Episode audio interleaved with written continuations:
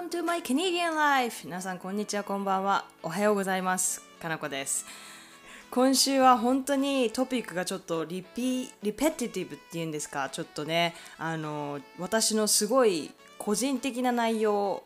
になってしまいますので、まあ、えっ、と、ね、トピック内容を見て、あトピック名を見てあこのことかって思ってくださった方はねあのいつも聞いてくださって本当にありがとうございます。はい早速ですねライフアップデから入っていこうかなと思うんですけれどもバンクーバーに来ました。私バンクーバーに来てえっ、と2007年に来ているのに14年かぐらい経っているんですけれどもえっ、とここまでの熱波っていうんですか猛暑っていうんですかわかんないですけどは本当に初めてですね。観測史上観測史上最高気温を超えたと思います。今週先週末ですか？40度普通に軽く超えました、えー今もねすごく蒸し暑くてもう喋ってるだけで汗が出るような。何回か話してるんですけどバンクーバーって、まあ、カナダ全体で言えることなんですけど暖房に対してはすごく力を入れていて、まあ、セントラルヒーティングシステムっていうのがよく使われてるんですね。家全体をあの1個のヒーターでヒーターっていうんですか？なんかファーネスっていうんですけどそれで温めるみたいな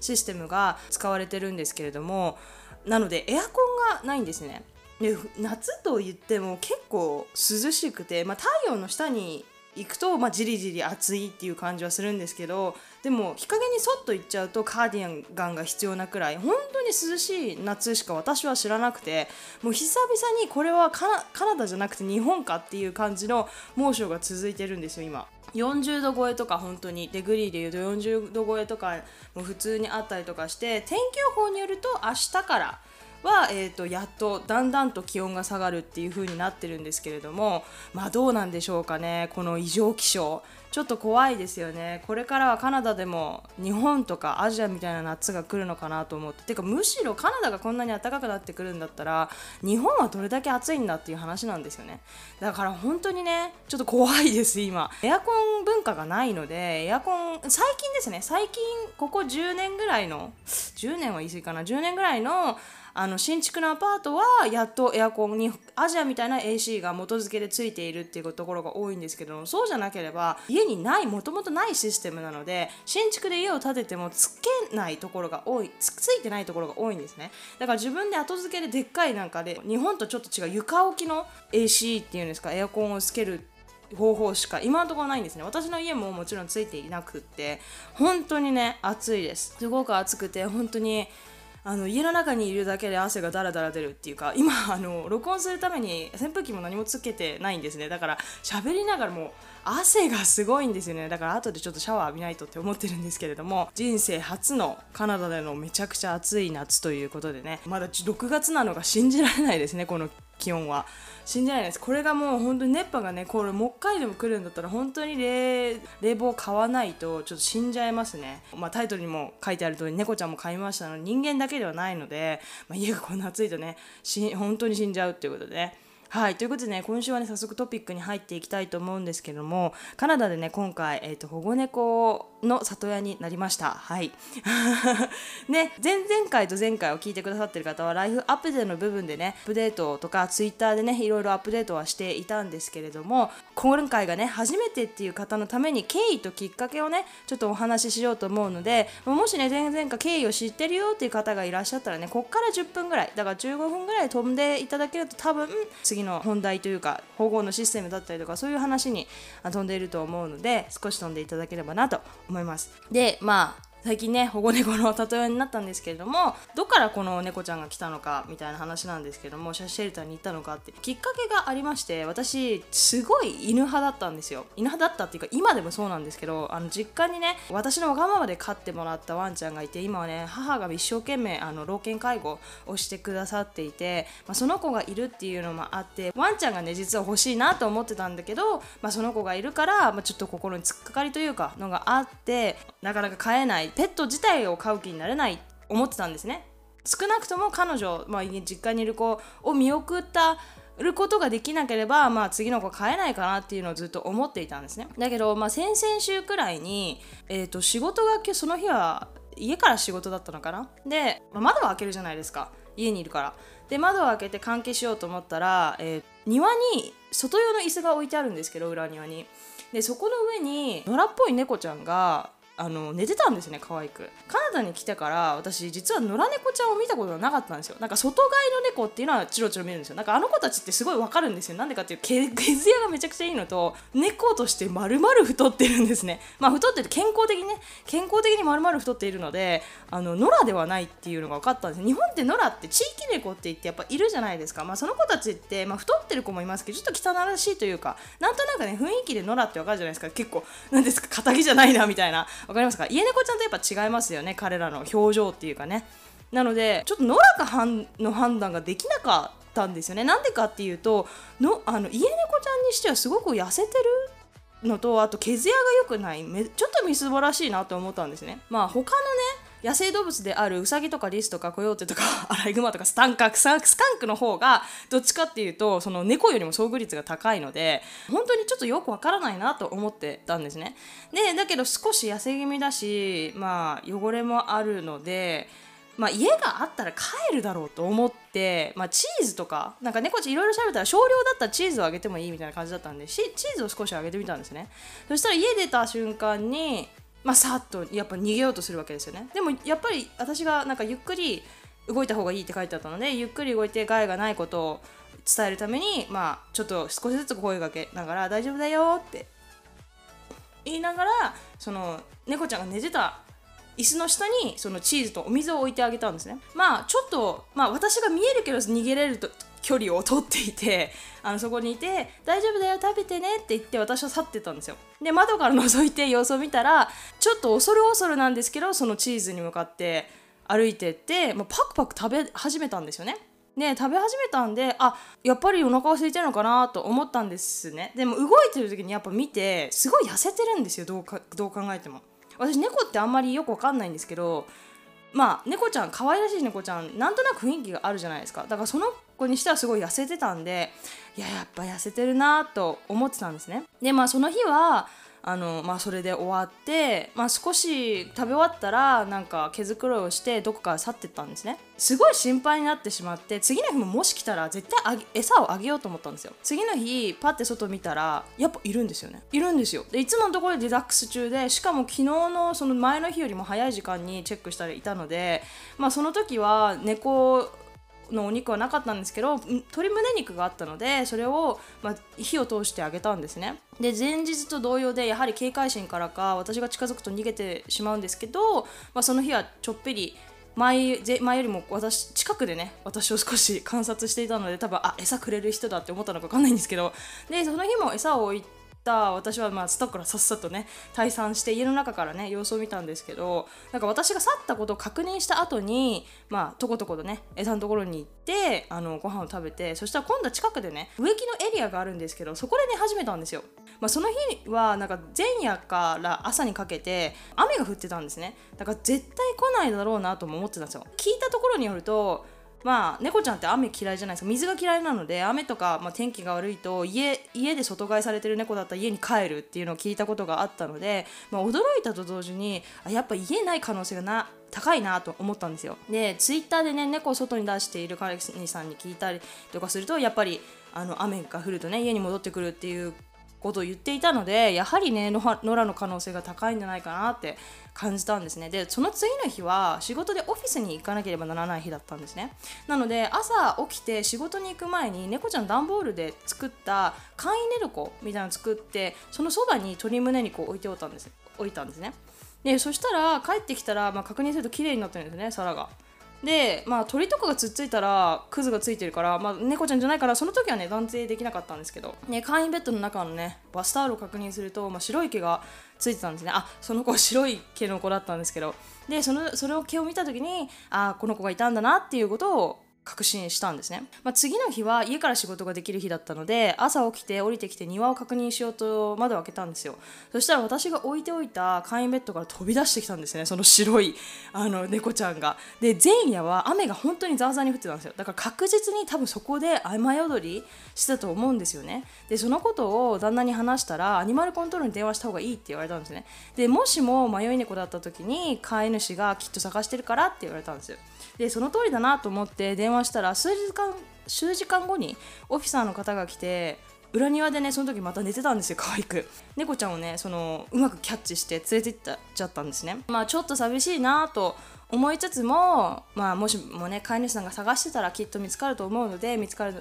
いいなと思ってその時はね見送りしたんですね。で電話した時に、まあ、その時もし最悪の場合は保護することに興味があるんですってあの連絡いただけると嬉しいですどっちにしろってを伝えておいたんですよね。そしたら数日後にそのオフィサーの方から電話があって、まあ、それからあれからねキャッチした後にマイクロチップを調べたと。こっちってねペットみんなマイクロチップ入れるんですけどだ大体ねマイクロチップがなかったっていうこと。でこれから数日間はもうシェルターの保護下で、まあ、飼い主さんが現れるのを待つっていうことを伝えられたんですね。そのマイクロチップがなかった時にその期間があるらしいんですよ。45日か。1週間か忘れちゃったんですけど。その間にあのその子の写真だったりとかをそのウェブサイト迷い猫じゃないですか迷いペットみたいなウェブサイトがあるらしいんですけどそこに載せて飼い主さんが現れるかどうかっていうのを待つらしいんですね。現れたりとかしたら、まあ、また連絡しますということだったので、まあ、連絡を待ってたら、まあ、電話が見事に来まして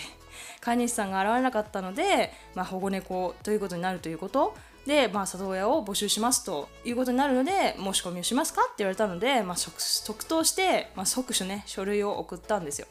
で次の日にまた連絡が来ていくつか質問されて会いに行きますかって聞かれたので、まあ、それもね即答にして次の日に会いに行くことになったんですね。でこの時点でね、まあ、保護できるかどうかっていうのは決定的ではなかったんですよね。要するにシェルターっていうのは猫ちゃんたちが第一なんですよ。だから犬猫が第一で犬猫この犬猫に合った家を探すのが仕事なので私たちが欲しいからもらえるっていうわけではないんですよね。ペットショップじゃないので。だから、まあ、もしねその猫ちゃんの里親になれなくても、まあ、最後に一目会いたいなと思ったので即答したんですね。ね、シェルターの方も本当にいい人で本当ならねあの最終予約が4時半とかなんですけど私はね 仕事が4時半に終わってあの最速でも5時になるっていうことを伝えたらあじゃあ5時でもいいですよ特別にって言って、まあ、5時に予約したしたんですね。で私のパートナーもまあ会ってみたかったのか分かんないんですけど一緒に来てくれてで緊張しながらね会いに行ったんですよ。で絶対にねあのこの時点で私1回もその触ったことはないんですよ。ね餌あげたりとか遠くから見て話しかけたりとかはしたことあったんですけど一回も触ったことがなかったので、まあ、触れないだろうなっていうふうに思ってたんですね。で猫私ぶっちゃけそんな戯れたこともないんですよぶっちゃけ。猫とは。でちょっと怖い気分屋っていうイメージがあったので。でまあシェルターに着いたら、まあ、すごい可愛い猫だよって言っていてあそうなんですねって言って。で会いに行ったら同じ猫ですかっていうぐらいのババリになんかスリスリすごい寄ってきたんですよ。まあ私は座ったら膝の上とか乗ってきたりとかもうミャーミャー泣くんですよね。もう私の心速攻盗まれちゃって可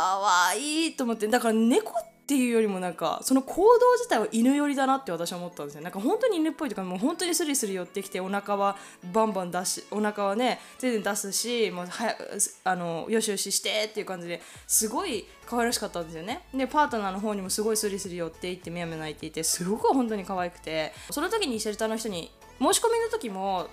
あのすごい質問されたんですよ。今まで猫飼ったことありますか？とか誰と住んでるんですか？とか一軒家ですか？とか、まあ、その猫ちゃんのね環境のためにだと思うんですけどすごいいろんな質問されてで、まあ、その時にシェルターの人もすごいびっくりしていてその猫の反応に。あやっぱり前にその会ってたからだねって、まあ、会ってたけど触ったことないよなと思いつつも、まあ、そうかもしれないですね。とかって言ってじゃあ15分ほどあの触れ合えますか？ってその後あのちょっと私も同僚と話してくるのでって言われて去ってたんですよ。で15分ほどまあ戯れてて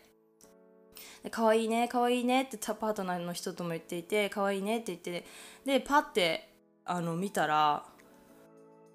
あのシェルターの人が戻ってきてあの虚勢の手術の後にこうあ今週土曜日に虚勢の手術があるんですけどその後にじゃあ引き取りますか？って聞かれてえいいんですか？って思わず言っちゃいましたよね。まあ他に申し込んでる人もいないみたいでで家の環境とか問題なさそうなのですし何よりもね私にすごい懐いてくれてるみたいなのでいいですよって言ってくれたんですよね。こんな簡単でいいのかって私も思ったんですけど、まあ、その後ねシェルターでしてくださる処置などの質問とかをして、まあ、シェルター後にして土曜日にね虚勢手術の後に電話をくださるということだったので、まあ、それを待ったんですね。で土曜日にあのだって電話待ちたかったんですけどちょっと所用ができたので大体の時間を教えてもらおうと思って電話すると、まあ、午後3時半に来ればプロセスできますって言われたのでそれにね間に合うように来ました。でそしたら、まあ、シェルターに着いたら、まあ、説明と必要書類なんかにサインとか費用の支払いなどをするんですけれどもその時になんかシェルターの人がの職員が昨日その猫ちゃんに噛まれた事件があったのでなぜ噛まれたのかをすごい説明してくれたんですね。でも噛まれたって言ってもなんか話を聞くとすごい納得できるもので、まあ、あまりね心配する内容ではなかったんですよね。でもそのそういう小さいことでも教えてくださるのはすごくいいなってすごい思いました猫ちゃんね。やっぱり子猫ではないので子猫からね育てたらねこの子はこういうのが好きとかあれが嫌いとか分かると思うんですけど大人一応ねあの1歳2ヶ月なんですけどまあ大人なので多分そういうことをねあの細かいことも教えてくれたんだと思うんです。でも噛んだっていう事件を聞いた時に私のパートナーもうすっごい超絶犬派の人間で猫とはねあんまり関わったことがないのですごいびっくりしていて「え大丈夫なんですか?」って言ったらそのシェーターの人も「あそういう噛み癖？とか問題行動がある子はあの保護に出さない」っていうお話をしてくださってあのだからそのそこまであの保護に出せないほどの問題ではないから大丈夫ですっていうふうに言ってくださったんですね。だから本当にすごく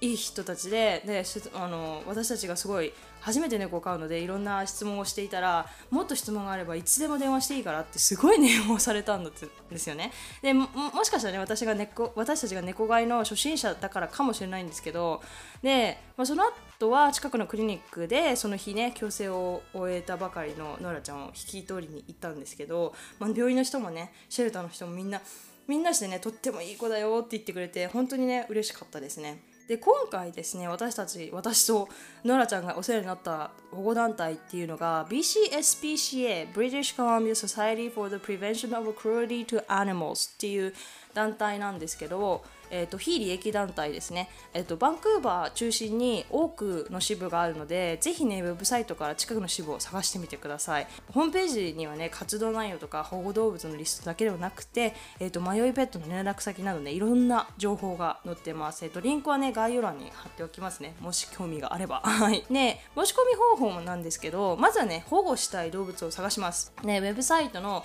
Adopt っていうところがあるんですけどメニュー欄ね。でそこに行くと、まあ、猫だったりウサギだったり犬だったりとかそのいろんな検索をかけられるんですよ。でそしたら本当にさまざまな猫がいて、まあ、気になる子がいたらねオンラインでしあの申請フォーム書類を記入してその子がいる支部にパッてあの提出すれば、まあ、それで完了です。でもしもあなたが選ばれたら、えーとシェルターからね連絡が来ます多分。で、まあ、今回その払った費用なんですけども実はこの費用っていうのがそのシェルターの支部によって少しずつ違うらしいのでなるべくあの確認を支部のウェブとあのサイトに行って確認をした方がいいと思うんですけど私が払った費用は税込みで、えっと、204ドルぐらいでしたね。でこの204ドルってその猫ちゃんなんかあと支部とあと動物の種類。年齢とかによっても値段が少し変わってきて猫の場合だとその大人である子と194ドル私が払った値段なんですけど例えば、まあ8、8, 歳以上の高齢の猫ちゃんだと、まあ、98ドル100ドルぐらい。で子猫6ヶ月以下の子猫だと244ドルっていうその値段がね少しばらつきがあります。で費用に含まれるものなんですけれども、まあ、このシェルターでにおいてね費用に含まれるものなんですけれどもシェルタースタッフによるその身体検査ですねが含まれていると。であと基礎ワクチンの初回分。ワクチンってね2回だったり3回だったり回数があると思うんですけど、まあ、その初回分のワクチンは打ってくださると。ただしえーと、狂犬病と,、えーと、猫白血病ウイルスは含まれないとのことでした。このあ含まれるものっていうのは一応ね猫ちゃん用の話ですね。で飲みとその他の外部寄生虫治療。で定期的な駆虫あの虫の駆除ですね。と必要であれば他の内部寄生虫治療も行われると。で虚勢手術費用。であとマイクロチップの装着とそのマイクロチップの情報を保管しておけるそのペットレジストリーっていうのがあるんですけどそれの BC のペットレジストリーへの障害登録の費用も含まれています。でもう一つは、えー、参加してる獣医のみなんですけども無料でしんあの健康検査を受けれる券っていうのがあるんですけどそれですね。えっと、それは、えっと、保護してから保護を引き取ってから7日以内だけ有効な件なんですけども要するにそのシェルターでも1回身体検査をねしてもらってるんですけどももう1回ね他の獣医さんでもダブルチェックという形で、まあ、健康検査を受けれる件っていう感じですね。であとは、まあ、ヒルズペットニュートリションというご飯を1袋もらえます。でこれはシェルターの人があげているご飯と同じものですね。で初めの、まあ、猫猫ちゃんじゃないのでね。あのアダルトの猫ちゃんとかワンちゃんとか飼う場合は、まあ、まずはねシェルターでもらってたご飯と同じものを与えてるとところから始めるみたいですね。やっぱりご飯同じ違う環境に行くのであのせめてご飯は一緒にしてあげると少し安心感が出るというかそんな感じですね。で、えーと、あとはペットセキュアペットヘルスインシュランスから提供される6週間お無料お試しペット保険っていうのがあるんですけど、まあ、要するにペット保険が無料で6週間分だけついてくるっていうところですね。でシェルター提供の猫ちゃんの段ボール製の寝床ですね。でシェルターで実際に猫ちゃんにあてがわれていったもので、まあ、タオルとかも猫ちゃんの匂いがついたタオルとかもついてくると。あとはシェルターに滞在中に必要だった治療費用ですね。滞在中にされた治療の費用はこれにこの200ドルに入ってます。でこのリストはウェブサイトに載ってたリストなんですけどもう一つもらったものがあって私たち実はその犬猫ちゃん用のバッグってクレートっていうじゃないですか。そのえっ、ー、と硬いやつですね。プラスチックでできてる。あれもついてきました。買わなきゃいけないですか？って聞いたんですけどもそれもついてくることところだったんでもちろん新品ではないと思うんですけれどもそれは普通に買ったら30ドルぐらいはするので まあね200ドルでその虚勢手術の費用そしてペットレジストリーも50ドルぐらいかな。虚勢手術だけでもね4500ドルかかることもあるので、まあ、それが全て入って200ドルで済むのはかなりねありがたいかなと思いました。で費用に含まれてるものは大体ワンちゃんも一緒だったと思います猫ちゃんと。まあさっきねノラはいないかもっていう話をあのしたんですけども、まあ、私のね個人的なこれは感覚ではあるんですけど、まあ、カナダってねすごい動物愛護の意識が高いせいかね野良犬も野良猫もあんまり見かけない気がするんですよね。で今回のノラちゃん、まあ、ノラちゃんだったのかも今もねちょっとぶっちゃけ謎なんですけど私がカナダに来てから初めてね見た野良猫です。でも、まあ、シェルターのサイトを調べると地域猫っていう日本と同じですね。地域猫っていうのもあるっちゃあるみたいでその何ていうんですか ちゃんと日本みたいに虚勢してからその地域に戻すみたいな活動あるじゃないですか。そういうのもカナダでも行われてるみたいなんですね。だから地域猫も、まあ、地域によってはあるのかなと思います。でもまあ私がね住んでるバンクーバー周辺にはねなかなかねいないかなって思うんですけど多分野良っぽい子は即アニマルコントロールに連絡がいってまあなんかシェルターに保護されちゃうんだと思うんですね。今回私がね電話したみたいに。で猫をね保護したっていう会社の女子に報告をした時も野良猫はね見たことがないって言っていたので本当にね私の地域では少ないんだと思います。これに加えてですね犬猫のペットショップがないんですよ。だから生体販売がダメなんですね。で前にもお話ししたんですけどカナダでは10年ほど前からねペットショップで生体を売ることが法律で禁止されてるんですよ。だからペットショップ行ってもその犬猫ちゃんのご飯とかその用品しか売ってません。でなのでペットを飼いたい場合は、まあ、シェルターに行くかブリーダーさんからお金で購入することになりますね。で今回も猫ちゃんのために私ねペット用品店にカナダで多分初めてぶりぐらいに行ったんですけど犬猫ちゃんのね生体販売は当たり前のようになくて生体販売はねなんか魚関係のみでした。なんか魚ね売ってましたね。でも面白かったのが、ね、保護猫ちゃんたちのコーナーがあって猫ちゃんがいたんですよ。でもやっぱり保護猫ちゃんでもう若いのはほんと3週間から。で一番年上だったのは 10, 10歳とか。ちょっとねこれ見てるとねすごい悲しいなと思いましたね。なんか10歳の猫ちゃんとかもう表情が硬いんですよ。だからもうね見てるこっちの心が痛えっていう感じでしたね。なんか日本ではまだまだそのペットショップでは猫ちゃんワンちゃん多く見かけるじゃないですか。だからでもその一方でねその売られてないと売れ残りだったりとか本当に売られてないと、まあ、捨てられていく犬猫ちゃん多くいるって聞いてるので本当にねちょっと心が痛いですよね。これは難しいね問題かなとは思うんですけれども。そうですね。私もね今回ね本当にこの猫ちゃんを飼う予定 予定はなくて本当に心を奪われていろいろ悩んだ結果ねあやっぱ保護したいなって思って保護してしまったんですけれども本当にね母にも言われたんですけど命をね預かるっていうことは本当に子供と一緒なので、ね、猫ちゃんってね長生きしてくれたら20年とか生きるのでそれってね本当にすごい長い間じゃないですか。人間と育てるので一緒ですよね。なんか人間もだって私は15歳の時に家出ましたけどなんかねそのちっちゃい子供がずっと20年いるみたいな感じなので、まあ、猫ちゃんはね結構、まあ、ワンちゃんに比べたらローメンテナンス。散歩もしなくていいし自分でね結構綺麗にしてくれるしまあ、ワンちゃんほど手の手がかからないってよく言われてると思うんですけどまあそれでもねやっぱり一つの命なので、まあ、何十年っていうね面倒を見る覚悟をしなければならないなと思って本当に。うんでもちょっとねこれを言ったら本当に臭いと思うんですけど運命を感じてしまったんですよね。本当にうん猫ちゃんなんですけどすごいこの子は犬っぽいっていうところもあってそうですねなんかそのシュレターに会いに行った時にすごいすり寄ってきてまあ本当はねシェルターから出か出たかっただけかもしれないんですけどあの今回ねそのストリートで住んでいてシェルターの人もアニマルコントロールオフィサーの人も確実にこの猫ちゃんは生まれた時から野良ではないって言われたんですよ。やはりプロの方々なので野良っていうのはすごく行動とかそので分かるんですって違うらしいんですよ。その家猫とは飼われてたことがある猫とは。でこの猫ちゃんは絶対に誰かが飼われてた期間があると。でその後多分、まあ、どういう理由かわからないけど逃げ出しただったりとか、まあ、迷ってしまっただりとかどういう理由かはわからないけれども、まあ、それでストリートにいたんだろうねって言われたんですね。でまあ私はそれをすごく信じていてなんでかっていうと抱っこ大好きなんですよすごいひっつき虫だしもう抱っこして抱っこしてってせがむし膝の上に私の膝の上に乗るのが好きだし、まあ、パートナーのもそうですよねだから本当に絶対に誰かに大事にされてた期間が絶対あるんですよ。じゃないと人間にねこんな早く心を開くってことはなかなかないと思うので猫ちゃんって、まあ、勝手な固定概念なんですけど。だからね本当にねこんなに動物愛護が進んでいる国でも、まあ、そういう人がいる、まあ、もしかすると、まあ、間違って逃げられちゃったとかそういうこともあると思うんですけどでも1歳になって虚勢がされてないっていうこととマイクロチップが入ってないっていうところから私はちょっとうんどんな飼い主だったのかなっていうのがありますね正直。こっちってまあ動物の飼い主さんの意識もとても高いのでそのマイクロチップを入れるとか絶対してるんですよね皆さん。でマイクロチップにはその健康状態の履歴とかも載りますし緊急連絡先だったりとか全てが載るんですよね。写真も載せられるんですけど。なのでだからその犬とか猫とか限らずにみんな入れるんですよ。本当ウサギとかにもいられるぐらい本当何にでもいられるんですけど。